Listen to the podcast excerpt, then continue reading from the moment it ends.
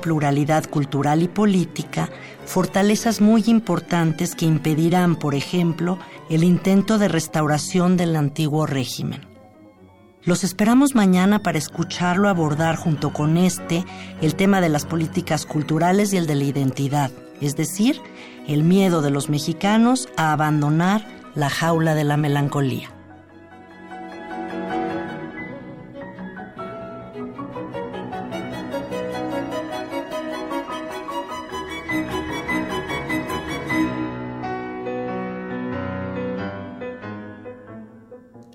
UNAM presentó México en el aire.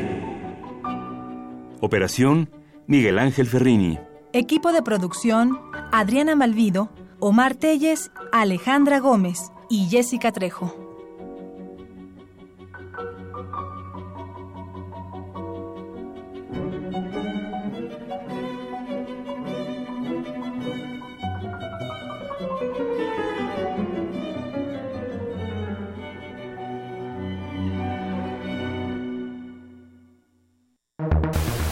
País que está constantemente destruyéndose no tiene futuro. Va a estar marcada fundamentalmente por una recesión de la economía mundial. Yo hablo del autoritarismo hasta nuestros días. Radio UNAM. Radio UNAM. Y la Facultad de Ciencias Políticas y Sociales presentan Tiempo de análisis. Me parece que tienen que darnos ya respuestas concretas. No se puede echar a andar la reforma electoral tal y como está planteada. Tenemos que seguir luchando por defender la libertad de expresión. Un espacio radiofónico donde con tu voz construyes el debate. Tiempo de análisis. Tiempo de análisis. ¿Qué tal amigos? ¿Cómo están? Muy buenas noches. Nos da muchísimo gusto saludarles, darles la bienvenida a Tiempo de Análisis, programa de la Facultad de Ciencias Políticas y Sociales en coproducción con Radio UNAM. Les quiero invitar, les saluda con mucho gusto Napoleón Glockner y quiero invitarles para que nos hagan llegar sus conversaciones, decir, sus preguntas, sus intervenciones, sus aportaciones y demás al 55 36 89 89 Repito, 55 36 89 89 y alada sin costo 01800 505 26 88. También les recordamos que están a su disposición nuestras redes sociales. Tenemos la cuenta Twitter que es arroba tiempo y en Facebook Facultad de Ciencias Políticas y Sociales guion UNAM. Si ustedes gustan, también pueden seguir esta transmisión a través de la página web www.políticas.unam.mx. Pues esta noche vamos a abordar un tema que hemos ya tocado en otras emisiones y sobre el hecho de la relación que tiene la hermenéutica con el arte y el poder. Y para ello contamos con la muy grata presencia de la doctora Rosa María Lince Campillo. ¿Cómo estás? Hola, muchas buenas noches, Napoleón. También nos acompaña el doctor Fernando Ayala Blanco. ¿Cómo estás? ¿Qué tal, Napoleón? Mucho gusto, un placer estar aquí. De nueva cuenta. De nueva cuenta. y también nos acompaña el maestro Esteban Rodríguez Migueles. ¿Cómo estás? Muy bien, muchas gracias, Napoleón. Un gusto estar contigo. Gracias, pues les damos aquí la bienvenida. El programa se ha titulado Consideraciones hermenéuticas en torno al arte y al poder, que es el título de un libro, un texto de reciente publicación, bueno, más o menos, ¿verdad? No, sí. Y que acaba de salir. Que justamente responde al proyecto, un proyecto PAPIT, que llevó por título el estudio de la relación arte y poder a la luz de la hermenéutica. Rosita, cuéntanos un poco, danos así, aterrízanos en el contexto de cómo se consideró pues este trabajo de investigación y cómo justamente se editó esta interesante publicación. Bueno, es, es muy agradable compartir nuevamente la mesa para presentar parte del trabajo que hemos realizado bajo la guía del doctor Fernando Ayala Blanco quien es responsable, fue responsable durante tres años del proyecto El estudio de la relación arte y poder a la luz de la hermenéutica, como parte del programa de apoyo a proyectos de investigación e innovación tecnológica que está financiado por la DEGAPA. Y bueno, ese proyecto fue calificado al final como excelente. Ahora bien, dirigir un PAPIT no es nada sencillo, porque dejando de lado los innumerables procesos administrativos o burocráticos a los que uno debe responder, primero hay que concursar y demostrar que se tienen ideas innovadoras para desarrollar y sobre todo que éstas valen la pena y ese valen la pena significa que alguien debe calificarlas como valiosas, pero en este mundo lo que es importante para algunos no siempre lo es para los demás, sobre todo en ciencias sociales. Así que, ¿cuál es la innovación que queremos socializar con ustedes? Hemos experimentado en nuestros trabajos con el consiguiente riesgo a no ser considerados serios o peor aún científicos, ampliando la definición del objeto de estudio de la política y por tanto su definición no restringiéndola únicamente al estudio del Estado, el sistema político, partidos y elecciones, sino que empezamos a pensarlo como el análisis de relaciones de poder que se dan en un espacio público y que tienen una expresión manifiesta de sentimientos, pasiones, valores, a través de símbolos que se comparten y se inscriben en formas artísticas. Esto, que para muchos no es importante, significa que el hombre cobra conciencia de su ubicación en un tiempo y espacio dado, porque ahí es cuando sabe que existe, sabe en dónde está y entonces define lo que es para poder después decir qué es lo que quiere ser.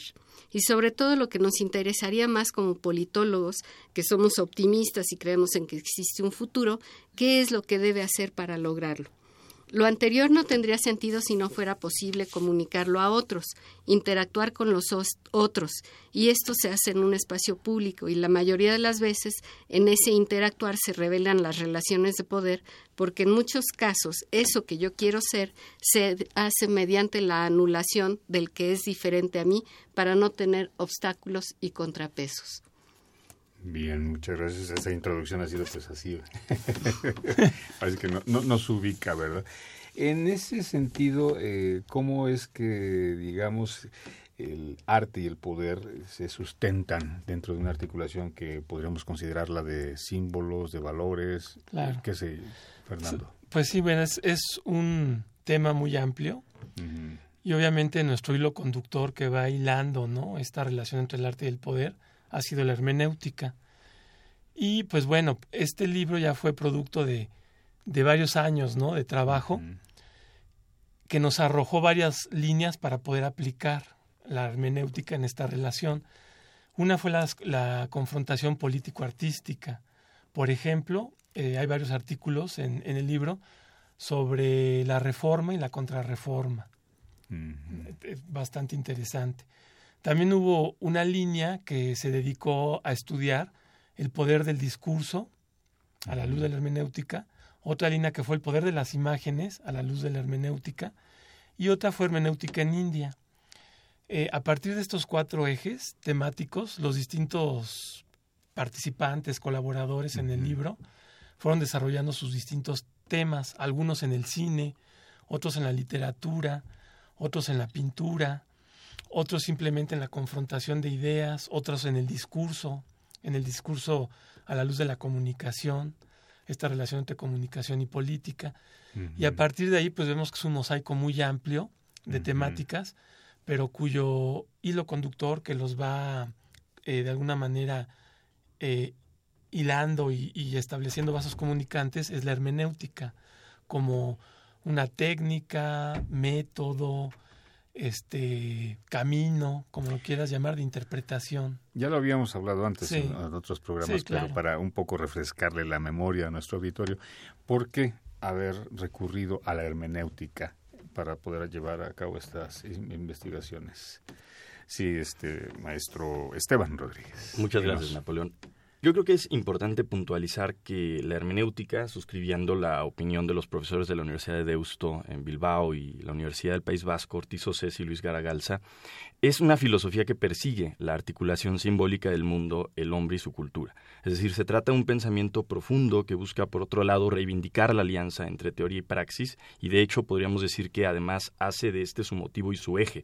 Hacer hermenéutica, la experiencia hermenéutica es una experiencia de conjugación de voces. Entonces, eh, podemos hablar de filósofos de la talla de Cassirer, de Gadamer, de Durant, y el libro que presentamos y parte del proyecto, eh, pues tiene una agenda muy clara, ¿no? Y que retoma justamente de la raíz hermenéutica y que consiste en confrontar y evitar cualquier tipo de dogmatismo o de fundamentalismo. O sea, el ejercicio de la hermenéutica implica, en principio, una forma de ser, no podemos, eh, en todo caso, deslindarnos de el carácter ontológico de la hermenéutica y lo podríamos definir desde el humanismo renacentista como una mediación democrática, incluso de los contrarios, en un sentido eh, republicano, ¿no? Eh, bajo el material crítico del diálogo. Este es el camino de la interpretación. Es una de las razones que encuentro en este momento. Ahora, en este sentido también, pues, eh, lo que puede diferenciar o lo que hace, digamos, válido el empleo de justamente llevar a cabo esas investigaciones a la luz de la hermenéutica es porque el arte y el poder, ¿qué pasa en ese sentido? Es decir, ¿por qué haber definido ya, o haber escogido, digamos, estas dos pues áreas en términos de lo que implica la, el desarrollo de la, del conocimiento humano? ¿no? Claro. Eh, bueno, desde mi punto de vista, el arte y el poder siempre están ligados y lo vemos a lo largo de la historia. En cualquier periodo o contexto histórico al que nos refiramos, siempre vamos a encontrar esta relación, a, veces más directa y otras veces más sutil, pero vemos que ahí está. Y eh, por lo tanto, pues se necesita lo que dice, como dice Gadamer, ¿no? Esta fusión de horizontes para poder encontrar esta, esta relación profunda entre distintas esferas, en este caso, una perspectiva estética, por ejemplo, con el ejercicio eh, de una función de dominación a través de la política, ¿no? Por ejemplo. Y por ello, eh, en el caso del proyecto, se tomó la figura simbólica de Hermes, ¿no? Eh, este dios griego, ¿no? Que es finalmente el mensajero de los dioses como figura simbólica, pero que media entre ideas, finalmente es el que permite la comunicación entre dos o más este, personas o aspectos ¿no? en un proceso. Como un conciliador. Como un conciliador. Entonces vemos que está conciliando en el arte y conciliando en la política. Por ello, pues a mí en lo particular en el libro eh, me gustó mucho el, el, artículo de Enrique Díaz, que es sobre Artur Smijewski, ya para llevarlo ya a una aplicación más directa. Aterrizarlo. Sí, aterrizarlo.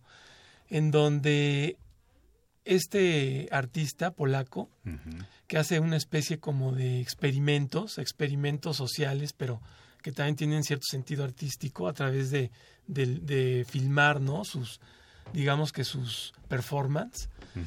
Eh, tiene uno en particular que se llama Dem, ellos. Y en ese, en ese eh, digamos que performance este artístico, es una especie de laboratorio en donde en un salón reúne a diferentes personalidades o personajes, son grupos, son cuatro grupos perfectamente identificados en Polonia y que tiene que ver pues con la historia de Polonia. en un grupo están una serie de señoras ya grandes católicas. En otro está un grupo de nacionalistas, ultranacionalistas, pues que tienen tendencia fascista, ¿no? Radical. Radical fascista. En el otro están este, lo, una serie de jóvenes con una ideología comunista. Y en el otro un, eh, un, grupo de jóvenes judíos. Entonces ves ahí cómo se, se hace una especie como de cóctel y que no sabes en qué va a terminar. Entonces hay ciertas reglas para poder desarrollar el juego y él lo va filmando. Obviamente, pues hay necesitas de la hermenéutica para poder hacer una interpretación de todo ese desarrollo y sus resultados.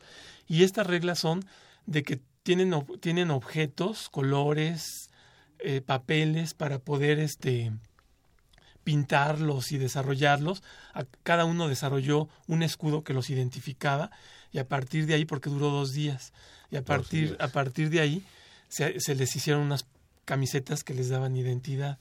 Entonces tú puedes intervenir la obra del otro, puedes intervenirla pero ellos pueden hacer lo mismo. Lo único pues, es que no puedes llegar a una confrontación este, física, ¿no? Pero tú podías intervenir la obra del otro. Intervenirla en términos de... Destruirla si ah, quieres, o ah, sí. Entonces ves ahí como hay unos más, más recatados, otros más, más radicales, más violentos, hasta cuando ah, llega un momento en que ya se va a salir de control y es cuando él termina, termina ya, digamos que el video, ¿no? El performance. ¿Y quién ganó? Los judíos. No, pues nadie gana, nadie gana, ¿no? Pero es finalmente eh, un muy buen laboratorio para poder hacer una aplicación hermenéutica, en donde hay una relación entre el arte y el poder, porque vemos desde, desde un punto de vista ideológico y del ejercicio del poder, eh, una obra que para Artur Smijewski es obra de arte, una pieza artística, y que está en el Museo Nacional de Arte de Polonia.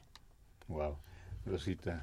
Sí, es que lo que nosotros tratamos de hacer es atender eh, el aspecto que se refiere a las relaciones de poder y las tensiones que ejercen diferentes grupos en un esfuerzo por imponer su concepción del mundo.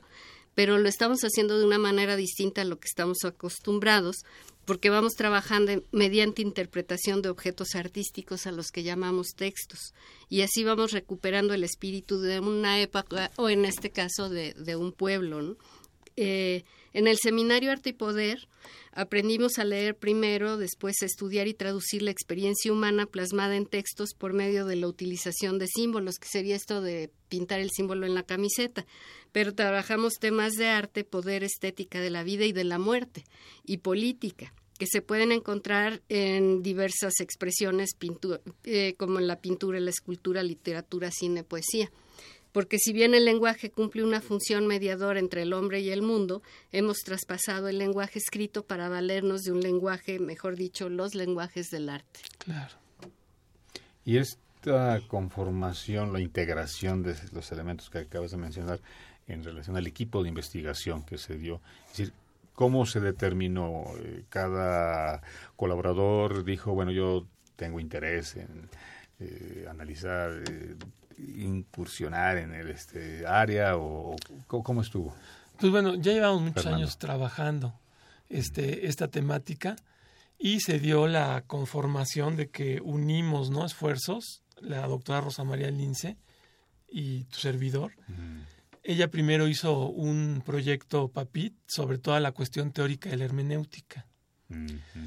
Eh, todos los fundamentos teóricos, eh, Autores. Autores, temáticas, contextos, el origen de la hermenéutica, etcétera.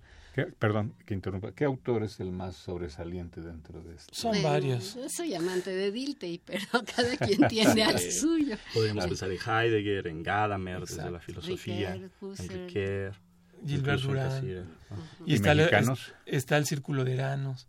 Los mexicanos hay un profesor de la UNAM, Bouchot, Maurice Bouchot es uno de los más este, reconocidos que ha incursionado en, la hermenéutica. Obviamente, pues la doctora Lince, Julio Amador también ha incursionado, Blanca Solares. Pero digamos que ustedes son pioneros en ese sentido. En ciencias sociales, sí. En ciencias sociales, en ciencias sociales sí. Y en esa relación arte y poder, pues también, Que veníamos, eso yo lo venía trabajando con Fernando Rodríguez Miaja desde hace 10 años. Desde hace 10 años y vimos que una herramienta muy útil para encontrar eh, ese vínculo, pues era la hermenéutica y nos pusimos a estudiar hermenéutica. Más sobre. Sí. ¿La aplicación o la luz de la hermenéutica puede iluminar cualquier área? Yo creo que, eh, dado el mundo en el que vivimos y la complejidad eh, del mundo cultural que habitamos, es algo que nos permite no solo eh, posicionarnos ante distintas perspectivas y partir de distintos horizontes, si bien la hermenéutica no busca necesariamente debilitar eh, ni diluir la complejidad del mundo, sí promueve su comprensión, ¿no? que cada vez es menos abstracta, eh, más inteligente y, por supuesto, eh, valorativa de sentido. O sea, desde el propio reconocimiento de su naturaleza lingüística, de su composición, de su correspondencia simbólica. Y creo que un rasgo eh, muy particular del equipo que conformamos es que se trata de un equipo de trabajo multidisciplinario.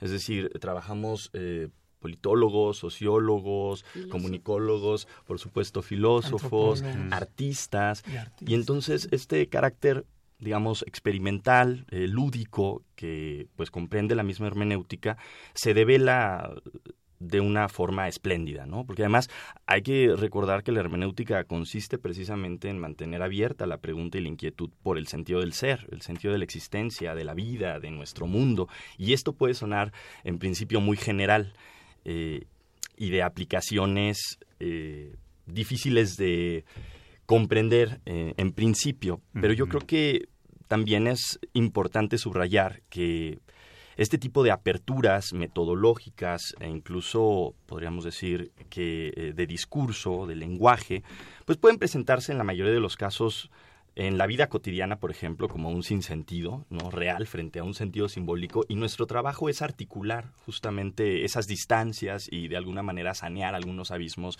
que incluso en la misma academia eh, son muy comunes. ¿no? Eh, por ejemplo, eh, preguntábamos un ejemplo de hace un momento eh, sobre algunos filósofos que han trabajado sobre el tema del lenguaje. yo pienso, en primer lugar, tal vez por eh, una cuestión formativa en Heidegger, ¿no? uno de los filósofos más importantes del siglo XX. La interpretación es el modo de ser del ser humano. O sea, nosotros interpretamos la vida al tiempo que dejamos, a su vez, que ésta nos interprete y que nos interpele. ¿no? O sea, es como un libro que lees y del que también te permite ser leído. Entonces, eh, desde el campo de la filosofía, bueno, el ejercicio, el quehacer filosófico es también una forma de vida. Eh, desde Sócrates hasta nuestros días, pero también ostensiblemente es una toma de posición frente a un tema, frente a una situación. Y en el caso, por ejemplo, del análisis de discurso, del análisis de los textos, pues esta se vuelve una herramienta fundamental. Ya. Evidentemente, bueno, lo que ustedes han trabajado y en lo que se han especializado es esa relación, correlación entre arte y poder. Claro. Pero en este, digamos, proceso y análisis que puede aplicarse de la hermenéutica sobre muchos otros estudios y fenómenos sociales que incluso pueden este, presentarse. Habría, digamos, se me está ocurriendo, a lo mejor estoy pensando una, una barbaridad, eh, todo lo que sucedió con Ayotzinapa, considerar un entendimiento, una justificación, o más, más no, no justificación, esto no puede justificar, ¿no? pero digamos una, un análisis del punto de vista hermenéutico Sí, o sea, finalmente la hermenéutica puede, puede ayudarte en las ciencias sociales para establecer un análisis que te permita acercarte ¿no? al fenómeno, a la problemática o al fenómeno de estudio y pues tratar de sacar eh, eh, visiones que, que, te permitan entender mejor ese fenómeno. Y entonces, desde luego, pues la hermenéutica es multidisciplinaria y transdisciplinaria. Y puede también conectarse con otras metodologías de estudio, de análisis, que están vinculadas con la propia hermenéutica. ¿Hay un área específica donde, digamos, eh, se tenga una mayor relevancia de la aplicación de la hermenéutica? Pues es que son muchas hermenéuticas. Entonces puede haber este, una hermenéutica más enfocada a la simbología, una hermenéutica simbólica, una hermenéutica este, eh, una hermenéutica eh, analógica, una hermenéutica eh, que se vincule más a la iconología, a la iconografía, una hermenéutica, em, pues no lo sé, que se dedique más a los textos, ¿no? De ahí viene también en sus orígenes la interpretación de los textos sagrados y de los textos clásicos, por decirlo de alguna manera. Entonces hay una exégesis de esas obras y esto pues permitió de alguna manera una apertura hacia otras áreas, hacia otras disciplinas. Por eso decimos que es multidisciplinaria y transdisciplinaria y puede apoyarse de otras formas de ver desde, desde, una, desde un ámbito filosófico un fenómeno de estudio. Yo lo he aplicado a los grupos de poder. Básicamente. Básicamente, sí. Eh, Rosita, en este proceso justamente... Eh, cuáles son las preguntas que se plantearon y qué respuestas se encontraron. Bueno, además de identificar los efectos que tienen las relaciones de poder en el arte, nos interesa develar el sentido de las acciones humanas. O sea, los objetos dejan de ser objetos bellos para ser considerados como objetos llenos de vida de los hombres. En los objetos están ilusiones, pasiones, miedos, deseos, creencias, valores, valores morales. Entonces, ¿cómo, cómo recuperar, cómo sacar literalmente de, de estos objetos bellos todo este contenido humano? Y entonces las, las acciones humanas seriamente vamos considerando la posibilidad de obtener una comprensión más profunda, lo que decía el doctor Ayala, mediante procedimientos hermenéuticos que en buena medida se basan en contextualizar las obras y también contextualizar los autores, quiénes son, dónde estaban, qué vivían, con qué generación de poetas eh, tenían contacto. Entonces, queremos que el conocimiento sea más significativo para acercarnos muy especialmente, por ejemplo, dando un ejemplo concreto, que era lo que pedías, el dolor que causa constantemente el poder que aniquila y anula, y evitarlo mediante la revelación y crítica de su ejercicio absolutista. Porque lo primero que hemos aprendido es que existen los otros, que son distintos a nosotros, pero no por ello inferiores, y que son tan dignos de ser escuchados como nosotros mismos, y que tienen puntos de vista diversos, y por tanto puede ser interlocutores que completen nuestra visión del mundo. Ellos pueden ser interlocutores si aprendemos a escucharlos a través de los objetos que van creando, incluso si se encuentran en otro espacio geográfico o en otro tiempo, siempre que recuperemos las obras que han creado y que las que consideramos nosotros textos dignos de ser estudiados e interpretados mediante el oficio, yo le llamo un oficio del hermeneuta. Fernando. Sí, y en ese sentido, ahondando lo que ha dicho Rosa María, eh, ya pasé de ser Rosita a Rosa María. es que es todo. doctora Lince, Rosita Gracias, doctora Lince. eres Rosita porque eres Rosita, amiga. Rosa María y doctora Lince. Fernando y Esteban. y bueno, eh, retomando lo que ha dicho Rosita, eh, lo engarzo con, con lo que dice Heidegger, ¿no? que una obra de arte te abre un mundo. Y en su texto del origen de la obra de arte, él analiza un cuadro de Van Gogh, uh -huh. el de los zapatos sucios, y ahí te, te, explica cómo se abre un mundo. Pero entonces quiero eh, referir esa reflexión heideggeriana con otra pintura, bueno, uh -huh. con dos obras. Una... Eh, vamos a dejarlo ah, okay. ahí para sí. que tengamos un, un breve... Este, espacio de, de anuncios académicos y, y, retomamos el claro. tema, sobre todo también porque quiero preguntarte, Rosita, dijiste que el poder elimina y anula o aniquila. Entonces, eso es muy interesante, justamente. Regresamos, amigos, esto es tiempo de análisis. El tema de hoy, consideraciones hermenéuticas en torno al arte y poder. Les recordamos nuestros números telefónicos 5536 8989 y Lada sin costo 01800 505 2688. Regresamos. Políticas Invita. Conoce las actividades académicas y culturales de nuestra facultad. Cine, seminarios, conferencias, exposiciones, coloquios. Políticas Invita.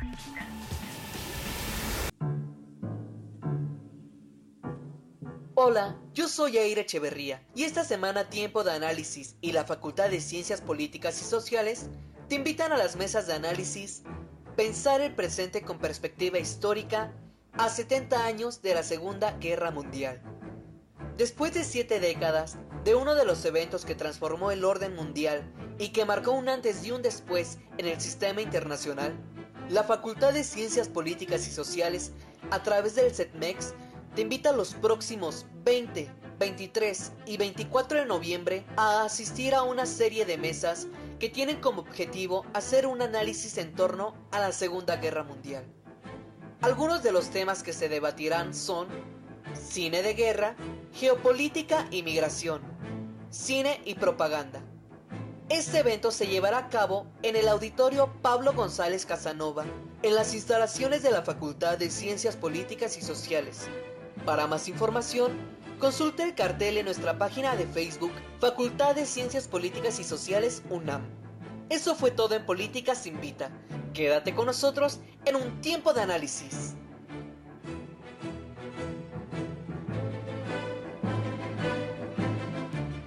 Consideraciones hermenéuticas en torno al arte y al poder. El tema de hoy, aquí en este espacio de tiempo de análisis, nos acompañan, repito, reitero, eh, por un lado, también que nos hablen, que nos hagan llegar sus comentarios, preguntas al 55 36 89 89 y dada sin costos 01800 505 26 88. También nuestra cuenta de Twitter, arroba tiempo análisis, Facebook, Facultad de Ciencias Políticas y Sociales, guion UNAM.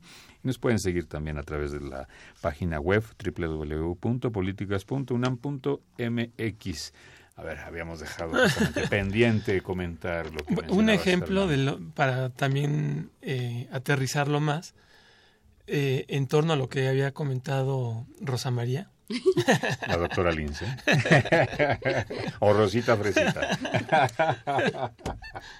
Nuestra querida Rosita Lince. Es un cuadro de Joseph Wright del siglo XVIII que se llama El experimento con la bomba de aire. Y hay una, en ese cuadro parece una luna muy luminosa, muy bonita, de noche. Está así caracterizado de noche, ambientado de noche, y hay una vela que es la que ilumina todo en el centro del cuadro. Y se refiere a la luz, ¿no? Por ejemplo, hay una interpretación es que es la luz de la razón, la luz del conocimiento, está haciendo un experimento con base en un método científico, pero la luna parece muy, muy, muy bien eh, delineada, iluminada. Y eh, pues el autor, obviamente ya te puedes investigar, Joseph Wright, pues era un científico y no, no, no fue un artista muy renombrado. Pero con esta obra, pues se ganó eh, la admiración de muchos. En su época y ahora está pues, en los libros de historia del arte. Y hacía, hacía alusión a la sociedad lunar, que se, eran, se reunían en el, me parece que era un pueblito en el centro de, de Inglaterra, se reunían a la luz de la luna llena para hacer sus experimentos científicos. Y era, la, era en la luna llena pues, para regresar a sus casas con luz, ¿no? Que tuvieran luz. Entonces se les llamó la sociedad lunar. Entonces tienes que saber de, la, de un poco de la vida de Joseph Wright para poder entender por qué puso esa luna tan luminosa. Claro. que cualquiera que la vea así dice, bueno, y eso Está muy bonita, pero hasta ahí. Entonces ahí ves cómo hay mediaciones que la hermenéutica te permite establecer. Ya. Ah, pues bien interesante. Había comentado Rosita justamente la cuestión de la eliminación y aniquilación.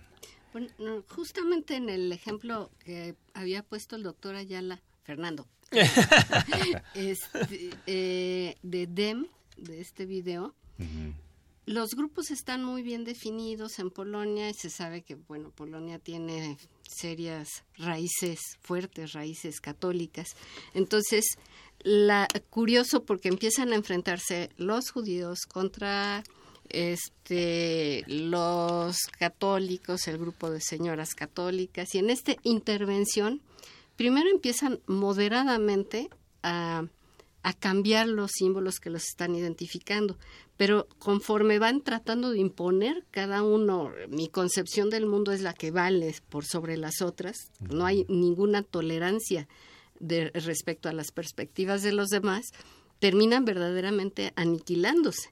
O sea, queman la... Es, muy interesante el video porque se ve como eh, no hay una posibilidad de escuchar al otro, de identificar al otro como un interlocutor válido. Es mi postura es la que vale y entonces para que valga tengo que anular al otro. Al contrario, esa es la, la idea, ¿no? Y respecto eh, de la interpretación hermenéutica, eh, yo tengo otro ejemplo que me parece bellísimo. Cuando vemos las latas de sopa Campbell's de Andy Warhol, sí, mm, pues uno dice, ¿y esto es arte? ¿Realmente esto es arte? Pintar una lata de sopa Campbell's. Pero cuando uno empieza a estudiar quién era Andy Warhol, cuál era su situación, dónde estaba, a qué edad se queda sin papá, la mamá polaca que no hablaba bien inglés, este, como migrantes en una casa, viven en, en el segundo piso, una casa de madera, y la mamá enferma de cáncer y se la llevan a un hospital y él por la edad no puede visitar a su madre. En realidad, él eh, cuenta que el hermano mayor, que sí podía entrar a ver a la mamá, cuando terminaba de darle la poca atención que le podía dar a la mamá, saliendo de sus tratamientos contra el cáncer, llegaba a su casa y Andy lo estaba esperando. Y entonces los dos niños solos solo tenían acceso a una lata de sopa Campbell's. Entonces era lo que el hermano mayor abría, calentaba y eso era lo que cenaba todas las noches durante mucho tiempo, que es la ausencia de la madre en realidad. O sea, un, y volvemos a ver la lata de sopa Camels y entonces ya nos dice muchísimas cosas más que una simple lata, ¿no? Como los zapatos, las los botines de, de, Van Gogh. En realidad está hablando de, de cuántos pasos ha tenido que dar un campesino, cómo se han deformado esos zapatos y, y te remite a los pies del campesino ¿sí? En realidad eh, tienes que ver dónde estaba Van Gogh, qué es lo que hacía, y entonces tampoco es de gratis que los comedores de papas los haya hecho en, en carbón, ¿no? porque eh, que bueno son este extractores de, de, las minas y finalmente mineros y finalmente llegan a cenar papas tubérculos porque ellos mismos son subterráneos ellos mismos están haciendo su vida debajo de la tierra como mineros entonces los pinta en blanco y negro porque los mineros no tienen luz solar no ven en colores cuando salen ven en blanco y negro ¿no? yeah. luego entonces lo a lo que nos invita la hermenéutica es, obviamente, como lo mencionan, ir más allá de lo que implica el producto en sí, la obra de arte en sí, en su eh, presencia real, sino irnos más allá en términos de cómo se produjo, qué hubo con el artista, cómo vivió, qué pensó, qué sintió, todo, ¿verdad? Esteban. Claro, y podemos hablar de un ir más allá, no en un sentido eh, trascendente, sino hablando de la tradición. O sea, si nosotros situamos la sensibilidad hacia el lenguaje que la filosofía del siglo XX probó especialmente desde la corriente hermenéutica, relacionada eh, precisamente con esta apertura y a su vez con una determinada preocupación filológica, filosófica, ¿no? que por ejemplo tendrán los humanistas ¿no? en la tradición renacentista, ellos serán precisamente los depositarios de una idea fundamental de la hermenéutica que es a través del lenguaje, el ser humano se encuentra con la realidad. Nos encontramos entre nosotros, con la vida y con los otros. Y hablando precisamente de Petrarca, de Nicolás de Cusa, de Marsilio Ficino, de Pico de la Mirándola, de Erasmo, de Montaigne, de Vico, pues nos damos cuenta que estamos ante una tradición muy interesante, porque además el humanismo... ¿Todos, todos ellos son filósofos? Sí. Así es, se caracteriza por un desplazamiento del centro de interés, ¿no? De, del cielo a la tierra. Entonces es como una especie de redescubrimiento en la antigüedad eh, y un desarrollo también del lenguaje que para el humanismo representaba una verdadera apuesta emancipadora. ¿no? y secularizadora. Precisamente el primer eh, texto que se ofrece en el libro que presentamos tiene que ver con respecto al tema de la reforma eh, protestante. Pero aquí hablamos sobre todo de la secularización de un tema tan importante como puede ser el de la dignidad del ser humano, ¿no? Por ejemplo, como va a advertir eh, Pico, o el tema de la libertad. Entonces, a mí me interesa mucho sobre todo eh, subrayar eh, la agenda crítica que tiene la, la, hermenéutica en ese sentido, partiendo de la misma tradición humanista, ¿no? En el momento en el que observa los límites, por ejemplo, de un proyecto como el de la modernidad, donde el intelectualismo ilustrado y el desarrollo de las ciencias y las artes a lo largo de los siglos XVII eh, y XVIII era muy considerable. Y bueno, deriva en otro tema que parece contrastar con el tema de la tradición, que es el de la revolución. ¿No? O sea, aquí hablamos de una revolución como puede ser eh, la francesa, pero también de otro tipo de resistencias y a la par está sucediendo el proceso de industrialización, la concepción de la historia como progreso, ¿no? el dominio planetario de la técnica, como llegará a advertir Heidegger ya en el siglo XX. Entonces, son una serie de fenómenos que van la ocurriendo. Industrial en exactamente, la revolución industrial, paralelamente en la conformación de un método, una forma de interpretación uh -huh. que se resiste a ser eh, homologada al trabajo de la ciencia moderna, por ejemplo. En ese sentido, la hermenéutica filosófica contemporánea nace a partir del esfuerzo muy puntual de dos filósofos, creo, que son Heidegger y Gadamer, por rehabilitar en principio radicalmente una pregunta ontológica por el ser finito del hombre, es entonces que la hermenéutica se reviste filosóficamente, más allá de las consideraciones metodológicas y epistemológicas que desde luego son muy importantes. Creo que su modo de manifestarse es como una actividad teórica que se está interrogando en un momento dado por las condiciones de posibilidad de la comprensión de uno mismo, de los otros, de ese lugar que ocupamos en plural, ¿no? Eh, en el mundo que además se manifiesta igualmente de forma plural y en la historia. Yo me quedé pensando en un ejemplo eh, que creo también es relevante, que puede ser el de la interpretación dentro de los museos. ¿no? Eh, cuando nosotros asistimos a un museo, nos convertimos también en intérpretes, lo queramos o no a veces, y ah, somos pues, intervenidos por discursos, Claro. ¿no? Y por textos. ¿Y, ¿Y ahí qué papel juega el curador, por ejemplo? Yo creo que en ese caso el curador forma parte de un equipo de trabajo, es decir, puede ser el que alienta al otro para que reciba la obra, pero también es el que está construyendo un orden dentro de un caos. Hermenéuticamente hablando, esa sería su intervención, digamos, eh, o el vínculo entre el artista y el espectador, ¿no? El conciliador entre, la, entre el artista y el espectador. No. El tema es que tenemos a muchos participantes, ¿no? es, como un equipo muy complejo. Además del curador, pues están los receptores, hay un gran público. La institución también. La difusión cultural, la museo, el museógrafo, eh, hasta los impresos, ¿no? y los artistas, desde luego. Eh, sí, la obra, la obra artística, ¿no? Definitivamente. Y cada uno tiene su interpretación. O sea, hay, hay una cosa que debe de quedar claro. No vamos a rescatar a la obra en su exacta dimensión, porque nosotros estamos en otro tiempo. Y tenemos, digamos, otro contexto social que nos permite tener información incluso que pues, ni el mismo autor de la obra eh, podía darse cuenta conscientemente, a lo mejor estaba en, su en la producción de su obra. Exactamente, entonces nosotros hacemos una interpretación, por eso la hermenéutica es interpretación, pero no una interpretación arbitraria, sino que seguimos sí, reglas muy precisas para acercarnos un poco a lo que nos quiso decir el autor. Y a su contexto. Así también se puede interpretar hermenéuticamente el discurso político. Sí, claro. Lo, que hacía este, el intérprete, el, el, vocero oficial de Fox, ¿no? Lo que quiso pues decir.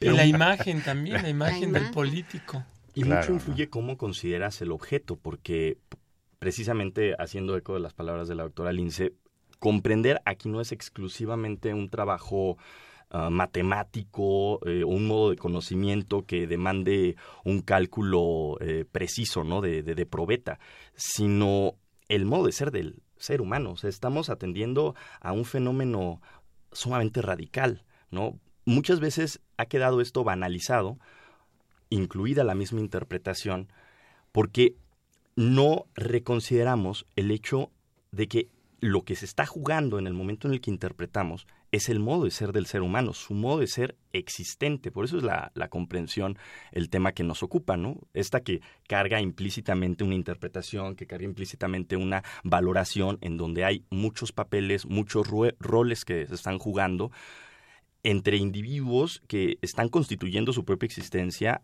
a través de praxis también muy diversas, ¿no?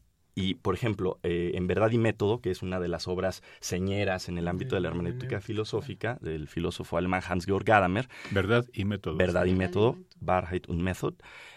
Él establece todo entender, y lo cito, es interpretar. Y toda interpretación se desarrolla en el mundo de un lenguaje que pretende dejar hablar al objeto, que es al mismo tiempo el lenguaje propio de su intérprete. Ah, caray, ah, caray.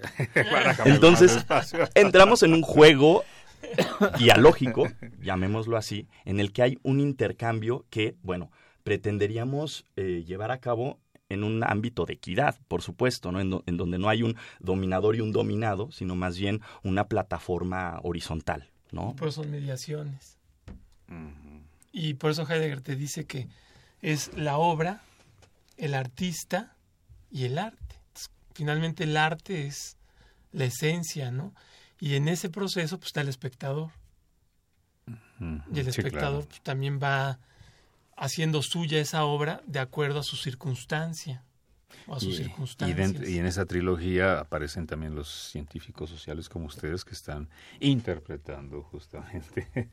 Claro. Sí, sí estamos eh, quién estaba sentado al lado de quién, cómo traía la corbata, si estaba chueca el cuello de la camisa, si los labios estaban blancos, si salió más despeinado, menos despeinado, si pronunció, no pronunció algo. Este, eh, reciente. Reciente, ¿no?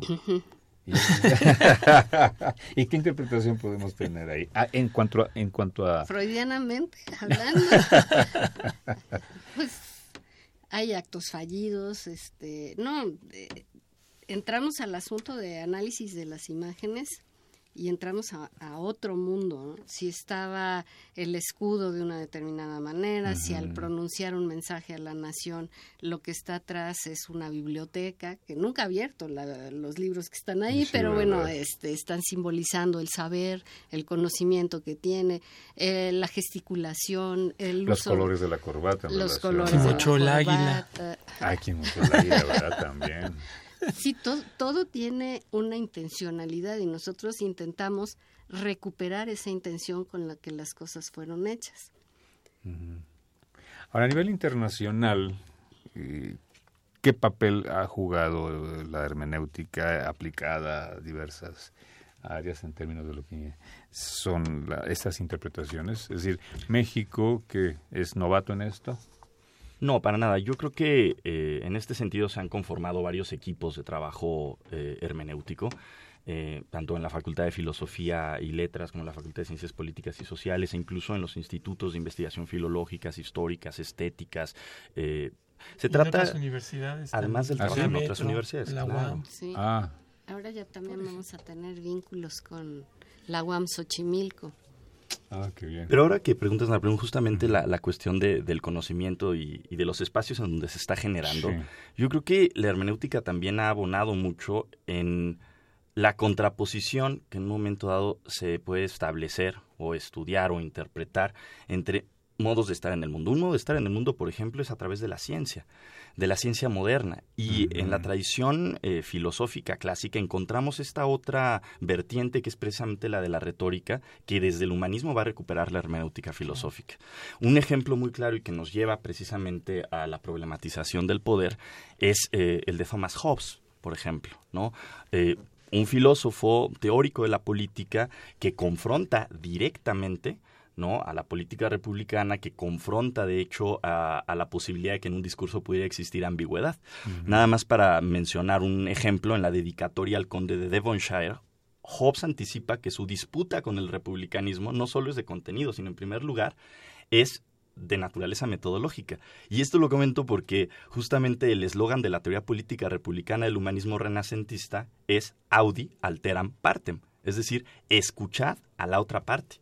Y desde la hermenéutica filosófica gadameriana, el principio del sentido común ofrece una visión semejante. Partamos de la posibilidad de que el otro tenga la razón y lo coloca además al sujeto en una relación dialógica.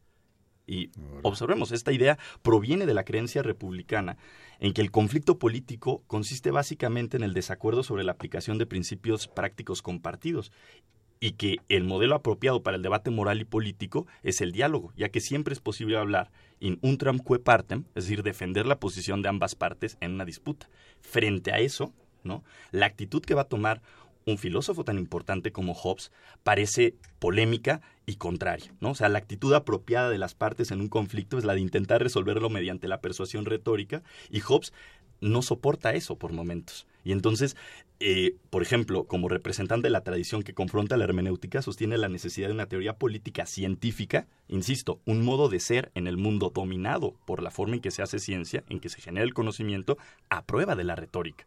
Como si tratara de armarse aquí una especie de inmunidad, ¿no? Frente a la equivocidad del lenguaje y en lugar de intentar convencer al adversario a partir de la defensa de la posición propia mediante el empleo de la persuasión, pues la teoría política debería, según Hobbes, aspirar a la demostración científica de la verdad, con definiciones precisas, exactas, con la exclusión de ambigüedades o equívocos, con la certeza que da el método deductivo por medio de la argumentación, en fin, ¿no? La lista es larga. No, pues aventaste una cátedra. Ahí hay un ejemplo muy, muy interesante porque nosotros partíamos, bueno, hace años eh, muy románticamente de que la idea de poner eh, eh, establecer un diálogo era llegar a un consenso. Y quien mejor presentaba los argumentos este pues iba a convencer al otro.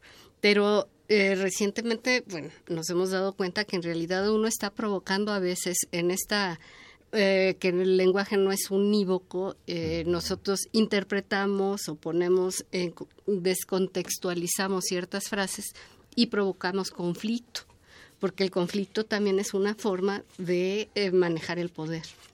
Ajá. Entonces, eh, nos, nos preocupa mucho y va a entrar una, una excelente eh, académica, la doctora Angélica Cuellar, va a empezar a trabajar con nosotros. Ella estudia mucho el asunto de los juicios de oralidad. Ah. Y entonces, eh, lo acaba de decir el maestro Esteban, quien mejor presenta, quien se sabe la retórica, quien mejor argumenta, no necesariamente tiene... La verdad. En realidad es hacer valer las causas débiles como poderosas. Ya. Y entonces eh, sí se presenta con apariencia de verdad, pero eh, a mí me preocupa que la justicia no necesariamente está del lado de la verdad. Exactamente. Y yéndonos, por ejemplo, un poco más atrás, vemos cómo está eso, ¿no? O sea, esa, esa, esa teoría argumentativa que dentro de lo que es la tradición retórica tiene sus orígenes en los en, en la sofía, ¿no? En los sofos. Un sofos desafía a otros sofos y era oral, que es lo que te dice Colin en, en el origen de la, de la filosofía. Y eran desafíos, te dice Colin, de muerte. Entonces un sofos desafía a otro, a otro sofos y si no conte, o sea, si no contestas adecuadamente, pues eres derrotado y mueres. Y de ahí entonces viene Platón, ¿no? Que es, finalmente él dice, yo no soy un sofos, sofos era Sócrates, yo soy un filósofo, un amante de la sabiduría y por eso escribe los diálogos, ¿no? Los diálogos. Y, y, y, y toda esta imagen viene del mito, ¿no? También, que es muy propio del estudio de la hermenéutica, los corpus mitológicos en donde, por ejemplo, está este mito que, que retoma Colli de, mm, de Esquilo, ¿no? De, eh, de Edipo, de Edipo, en donde pues Edipo es este interrogado por, por la esfinge y por eso le dice, pues bueno, ¿cuál es el animal que camina cuando nace, cam- camina en dos patas, cuando se desarrolla, eh, perdón, cuando nace en cuatro patas, cuando se desarrolla en dos y, Y ya, cuando va sí. a, a morir en tres? Y le dice el hombre, porque el hombre es un enigma. Es un, un enigma, ¿cómo se responde con otro enigma? Que también lo recoge Heidegger. Y entonces vemos ahí cómo hay ese juego, ¿no? Ese juego eh, primero agonístico, que de ahí va, va, va a surgir la heurística y la retórica. Y luego toda la teoría de la persuasión. ¿no? Pues es interesantísimo, esto es muy amplio. Tenemos una pregunta de Pamela Villaseñor de Cuernavaca. Dice, ¿el ejercicio comprensivo en el arte es igual, pregunta, que con el poder o la política? Repito, ¿el ejercicio comprensivo en el arte es igual que con el poder o la política? Yo ¿Qué diría que que, bueno, no sé, estoy interpretando también la, La la pregunta, pregunta, ¿no? tendríamos Claro, que sí hablar más ampliamente. El asunto es que originalmente estaba, como todos los hermeneutas, empezamos por el análisis del lenguaje, el, el texto escrito, lo que significan las palabras, en qué contexto se dicen, eh, se hace, bueno, lo saben los comunicólogos perfectamente, el análisis de discurso, a quién se le dijo, cómo se le dijo, cuándo se le dijo, cuántas veces se repitió, Exacto. de qué tantas maneras se dijo lo mismo, en fin. Eh, pero nosotros ya pasamos a, a otro tipo de lenguajes, que era lo que decía, pasamos al lenguaje del arte. O sea, porque finalmente nos estamos expresando no nada más como ahorita en palabras, la oralidad, sino también en lo que generamos. Y a veces hacemos pues pintura, escultura, música, y ahí manifestamos nuestro ser. Por ejemplo, en el concierto de Aranjuez, eh, que todos conocemos y que se ha comercializado y en cualquier elevador lo puede uno escuchar. Los hermanos más. Ajá. Sí, de repente se queda uno pensando en el segundo movimiento y cuando, cuando haces ese estudio de cuándo se hizo, dónde se hizo y qué es lo que quería decir y, y la interpretación musical es de lo más difícil que hay, resulta que lo escriben el autor pensando en un momento en el que su esposa está muriendo después de un parto y le dice él a Dios, eh, ya me quitaste a mi hijo, el hijo nace muerto. Dice, pero ya, por favor, eh, y se ve eh, en el desarrollo de la obra cómo le está verdaderamente con los instrumentos musicales reclamando, gritando a Dios, ¿no? Y después viene una especie de calma, un, una resignación y dice, pero al menos déjame a, a su madre, ¿no? Déjame a mi esposa. Cuando Claro. uno se sabe la historia y vuelve a escuchar ese Eso. pedazo, Te bueno, conmueve se más. conmueve uno, es decir, se pone en la posición del otro. con los políticos tiene uno que hacer mucho eso. ponerse en los zapatos del otro para saber por qué lo está diciendo exactamente, y con qué intencionalidad lo está diciendo. Sí, sí. Hijo, tenemos el tiempo encima. Desgraciadamente es el principal enemigo en los medios de comunicación y sobre todo transmitiendo directo. Eh, una ronda de conclusión de 20 segundos. Empezamos. Esteban Rodríguez Migueles. Claro que sí, muchas gracias. Yo creo que el espacio académico que hemos logrado construir puede servirnos principalmente de punto de partida para atender una seria incertidumbre de nuestra época, que es una llena de ruido, llena de información y en donde se vuelve invaluable frente a esa crisis dedicarnos a interpretar nuestro mundo, nuestro tiempo, para poder posicionarnos en él y tomar una postura con respecto a lo que pasa. Creo que en ese sentido, uno de los sentidos precisamente del arte y, y del poder consiste en enfrentarnos a nuestra realidad y hacerlo desde nuestro espacio. Muchas gracias, maestro. Doctor Fernando Ayala Blanco. Gracias. Bueno, básicamente eh, señalar que la relación arte y poder es muy interesante porque por un lado vemos cómo el arte puede ser un instrumento de legitimación del poder y por otro lado pues, puede ser también un instrumento de crítica del poder. Por, por, lo tanto, vislumbramos no solamente un poder político, sino también el poder del arte con mayúsculas. Y ahí la hermenéutica pues nos arroja luz. Exactamente, muchas gracias. Doctora Rosa María Lince. Pues prácticamente después de poco más de 10 años de estar incursionando en cuestiones hermenéuticas, mm, me ha servido mucho para aprender a leer a los otros como objetos de arte. O sea, finalmente cada uno de nosotros somos un ser, eh, nos, nos vestimos, nos manejamos con un cierto lenguaje, estudiamos ciertas cosas, queremos decirle a los otros quiénes somos a través de, nuestra apariencia. Entonces, aprender a leer a los otros como, como estos objetos bellos, me encanta. Eh, exactamente, muy interesante. Es como reconciliarse con el otro, ¿no? No necesariamente, ¿eh? No, no, no, no, entenderlo. entenderlo. ¿Qué diferencia Pero no justificarlo. no, no, no, Y no justificarlo, que es diferente. Pues muchísimas gracias a los tres, de verdad un honor, un placer y es, apasionante esto. Sí, muchas, gracias. Napoleón. Pues muy buenas noches, este les despide ustedes Napoleón Glockner, gracias por sintonizarnos. Les quiero recordar que la próxima semana, el miércoles, en punto de las 8 de la noche, por esta misma frecuencia, 860 de amplitud modulada, nuevamente estaremos aquí en Tiempo de Análisis. En esta ocasión estará con nosotros Santiago Hurtado, José Flores Rentería y Jimena Lezama ella en la conducción. No se olviden de estar en contacto con nosotros. El programa es producido por la Coordinación de Extensión Universitaria de la Facultad de Ciencias Políticas y Sociales a cargo de Roberto Ceguera. En la coordinación de producción Claudia Loredo, en la producción Guillermo Pineda y también en las redes sociales Carlos Correa y Jimena Lezama. En la cabina de operación Arturo González, muchas gracias y en la continuidad Gustavo López. Se despide de ustedes Napoleón Glockner. Muy buenas noches. Esto fue Tiempo de Análisis. Tiempo de Análisis. Una coproducción de Radio UNAM y la Coordinación de Extensión Universitaria de la Facultad de Ciencias Políticas y Sociales. Tiempo de Análisis.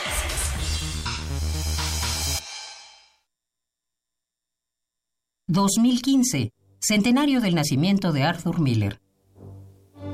Nadie puede